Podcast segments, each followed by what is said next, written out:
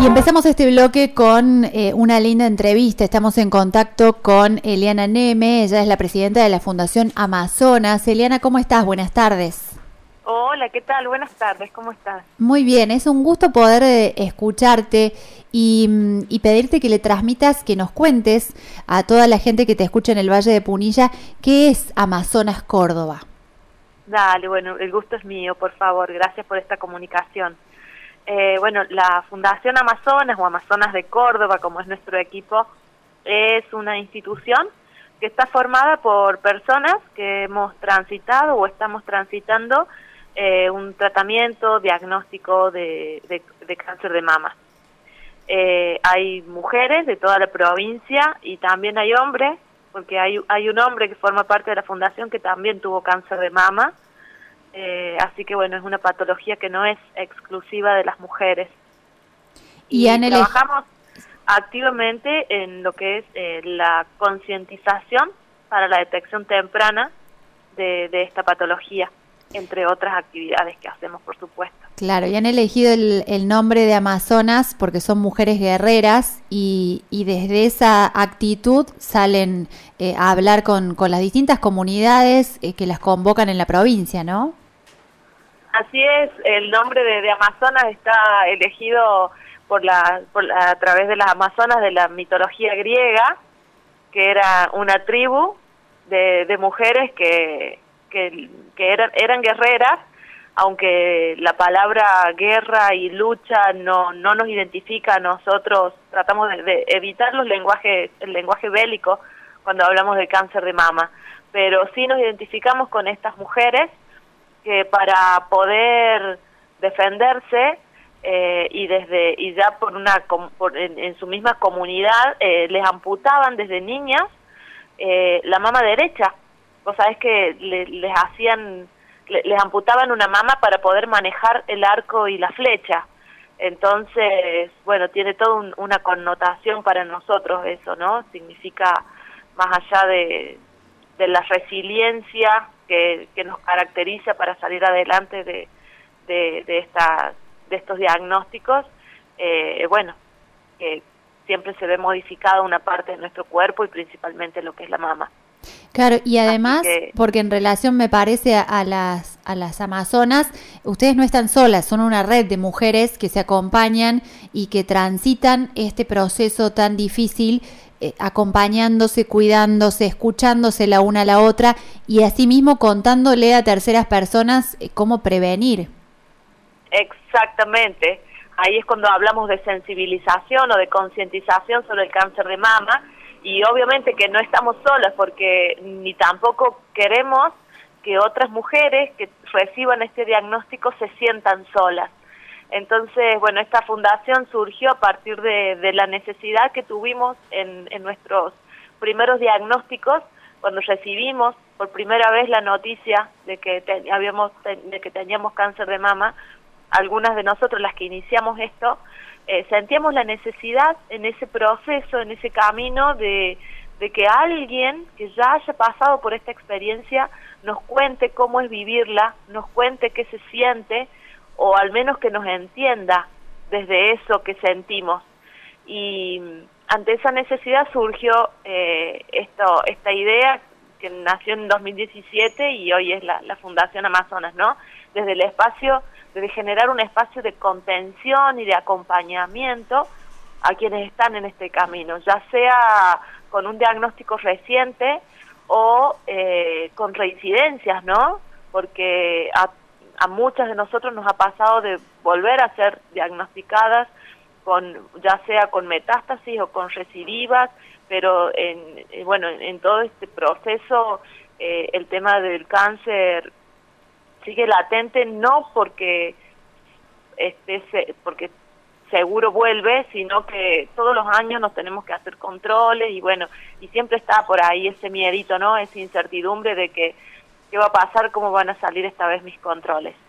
Y en esta red que, de la que formamos parte, no solo es Amazonas, porque nosotros somos en Córdoba, sí, la Fundación Amazonas, pero trabajamos interconectadas con otras instituciones, por un lado en la provincia, dentro de lo que es el Córdoba Rosa, con otras entidades eh, públicas y ONG que trabajan eh, en pos de la concientización sobre el cáncer de mama, con médicos que también eh, que, se dedican a alguna parte de, de estos tratamientos, pero también con otros grupos como el nuestro, que hacemos un deporte, que es el remo, ¿sí?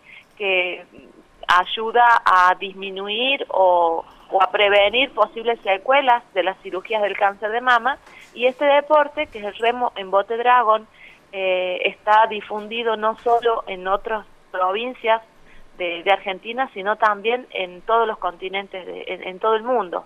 Y yo te iba a preguntar justamente por el, claro, por el remo, porque es como una actividad eh, que tiene muchos significados, eh, que les permite una visibilidad distinta, porque llegar a un lugar e invitar a, la gente de, esa localidad a ver una actividad de esta naturaleza y que les cuenten por qué eligieron el remo y que hoy pueden hacerlo cuando en otro momento de, esa etapa o de, eh, de ese tránsito por el cáncer de mama no, no es posible. Eso tiene un montón de significados y en esta cuarentena están teniendo que, dejar un poquito de lado esa actividad, ¿es así? Eh, sí, en partes.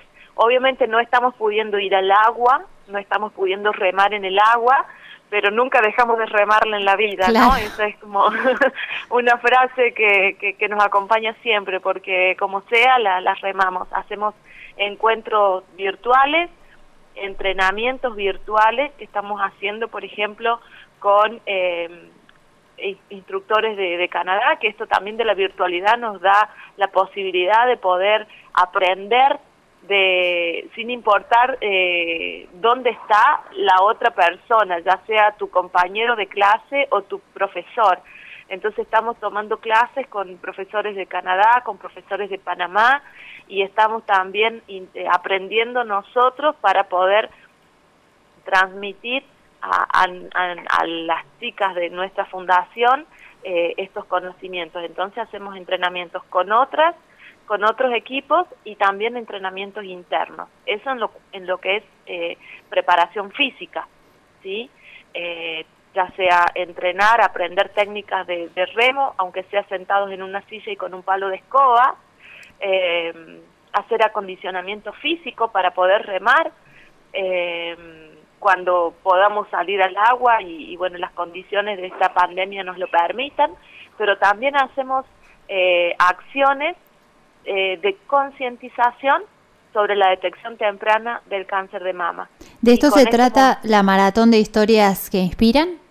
Así es, esta maratón de historias que inspiran, que hemos lanzado, que inspiran, que hemos lanzado el primero de julio, eh, se trata de esto, ¿no? De poder contar en primera persona cómo fue la historia de cada una en este proceso del cáncer, acotándonos a un minuto, en un minuto poder transmitir lo que nos pasó, contar de que es posible tener una vida plena aún después de un cáncer de mama eh, y hacer este llamado principalmente a la, al, cuidado de la mujer, inspirar por esas historias que inspiran, no solamente por lo que le puede haber pasado a cada una de las amazonas que, que están contando sus historias o que van a contar sus historias desde aquí hasta octubre, desde julio a, a octubre, es la, la propuesta, ¿no? Hacer esta maratón donde van a poder escuchar una historia por día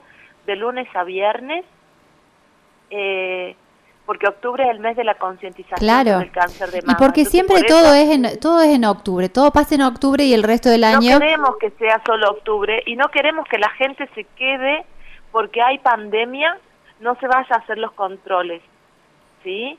Entonces queremos que los centros médicos están preparados para esto, están preparados, están esperando que vayan a hacerse sus controles ginecológicos y mamarios. Y vos hablabas hace un rato del miedo, perdón que te interrumpa en esto, pero es muy importante el factor miedo que, que, vos nombrabas hace un ratito, y no solo el miedo eh, a la reincidencia, sino el miedo de las mujeres de en su casa hacerse un autoexamen, de hacerse el control anual, porque ¿qué puede llegar a salir de eso? Y... Exacto, o sabes qué pasa a veces, que se hacen el control y no van a retirar el informe. Claro. vos podés creer que a veces sucede eso. Dejan ahí, no retiran el informe por miedo al resultado, pero ese miedo al resultado te hace perder tiempo y esa pérdida de tiempo es valiosísima porque en un, en un tumor detectado tempranamente, eh, la, los, cuando se detecta tempranamente el tumor, la, los tratamientos pueden ser menos invasivos, pueden ser más suaves, puedes pasarla dentro de, de la mala noticia, puedes pasarla no tan mal. Claro. Cuando te quedas y no vas por miedo a lo que podés llegar a escuchar, estás perdiendo calidad de vida. Exacto. Porque ese tumor no se queda quieto. Si hay un tumor, sigue avanzando. Y si te demoras, el tratamiento va a ser más agresivo. Eliana, ¿dónde podemos escuchar y ver estos videos de la maratón de historias que inspiran? Que además hay, para mí, yo sigo con lo simbólico, pero es muy concreto lo que ustedes hacen. Pero todo este tema del deporte, que es vida, que es salir, que es relacionarse con los otros, no tiene un título cualquiera, se trata de una maratón, porque todas están poniendo un poquito de cada una para, para llegar a ese mes de octubre rosa. ¿Dónde las encuentra la gente? En nuestras redes sociales Amazonas de Córdoba en Instagram y Amazonas de Córdoba en Facebook. Eh, ahí pueden ver todos los videos que vamos subiendo. Eh, están comprometidas todas las Amazonas en, contar su historia y, bueno, y vamos subiéndolos a la tarde, a la noche, según cómo estemos con la conectividad. Eh, pero se puede, les puedo asegurar que todos los días van a escuchar una historia diferente, un llamado de atención diferente, porque no todas van a decir lo mismo, pero sí todas te van a llamar a que te hagas los controles. Todas te van a hacer el, llamado a que tengas una, una vida saludable, porque eso también es parte de, del cuidarse, ¿no? No solamente ir al médico, sino también llevar una vida sana en distintos aspectos y cuidando distintos factores que te pueden proteger también de un posible diagnóstico de cáncer de mama. Bien. Eliana, te agradecemos enormemente. Eh, eso te iba a decir, que, que nos invitaras a, ¿Por qué deberíamos entrar a, ver esta maratón de historias? Claro, los invito, las invito a todas, inviten a, a las personas, a las mujeres de su entorno, a que escuchen, vean, eh, estas historias porque alguna les va a llegar, de alguna manera las va a inspirar a que se hagan sus controles, a que acudan al médico, a que saquen un turno. A pesar de la pandemia, los centros médicos están atendiendo, eh, están con todos los protocolos de, seguridad para poder atender y seguir haciendo eh, estudios ginecológicos y mamarios eh, entre todos los demás estudios, pero nosotros nos estamos enfocando en esto, ¿no? En lo que en la, patología, la patología que nosotros conocemos, que es la del cáncer de mama, pero no dejen de cuidarse, no dejen de acudir al médico. Quizás el turno se les demore un poquito o quizás no, pero vayan con sus cuidados y en cada centro médico los van a recibir con todos los cuidados para poder eh, seguir como eh, valga la redundancia, cuidando la salud de cada una. Eh, bueno, las invito a que a que nos sigan y te cuento una un anticipo. Sí. Estamos organizando para mm, a partir creo que de la semana que viene, todos los jueves, eh, estamos organizando uno, unas charlas virtuales. Es un evento que nosotros lo hacemos durante en varios años, lo hicimos, el Viví en Rosa, pero lo vamos a hacer en esta oportunidad Viví en Rosa virtual, eh, con charlas de profesionales de la salud que en algún punto atienden a, una persona que está que ha sido diagnosticada de cáncer de mama. Entonces van a ver ginecólogos, van a escuchar mastólogos, oncólogos, nutricionistas, psicooncólogos, testimonios de amazonas, eh, cosmiatras, eh, sexólogas, em, no me quiero olvidar, nutricionistas, ya te dije, bueno, kinesiólogas, todas las especialidades que en algún punto atienden a una persona diagnosticada de cáncer de mama. Los días jueves, eh, aparte, en paralelo a la maratón, la maratón es todos los días, pero los días jueves, a partir de la semana que viene, lanzamos este Viví en Rosa virtual y transmitiendo esto, ¿no? Eh, que se puede llevar una vida plena aún después de tener un cáncer de mama. Pero lo importante es que acuden al médico y lleguen a tiempo, lo detecten tempranamente. Muchísimas gracias. Nosotros vamos a estar recordando a nuestra audiencia cada jueves cuál es este el, el, programa para esa tarde de Viví en Rosa, porque nos parecía importante hablar de esto, compartir la experiencia que ustedes tienen y, y reflejar que, que hay que seguir remando, que por más que haya pandemia, que por más que haya temores, eh, a la vida la vivimos una sola vez y nos tenemos que, cuidar y que querer y que este, acompañar unas a otras para que sea mucho mejor, ¿no? Dentro de, lo posible y de las dificultades que nos toquen a cada una. Tal cual, es así, es así, Laura. Em, tenemos que, cuidarnos, que querernos y poder disfrutar de la vida que es tan bonita. muchísimas gracias, Eliana. y, que nos toque, claro. pero disfrutarla. Y el abrazo de nuestra parte para todas las Amazonas de Córdoba. Por favor, gracias. Serán dados. Un abrazo. Y los esperamos en, en la maratón de cada día y en el Viví en Rosa los días jueves. Así pasaba por Tardes Únicas Eliana Neme, ella es la presidenta de Amazonas de Córdoba, una ONG que trabaja para prevenir, concientizar y acompañar a mujeres que transitan el cáncer de mama. La tarde puede llevarte a diferentes lugares, pero todos tienen música si estamos nosotros. Radio Única Punilla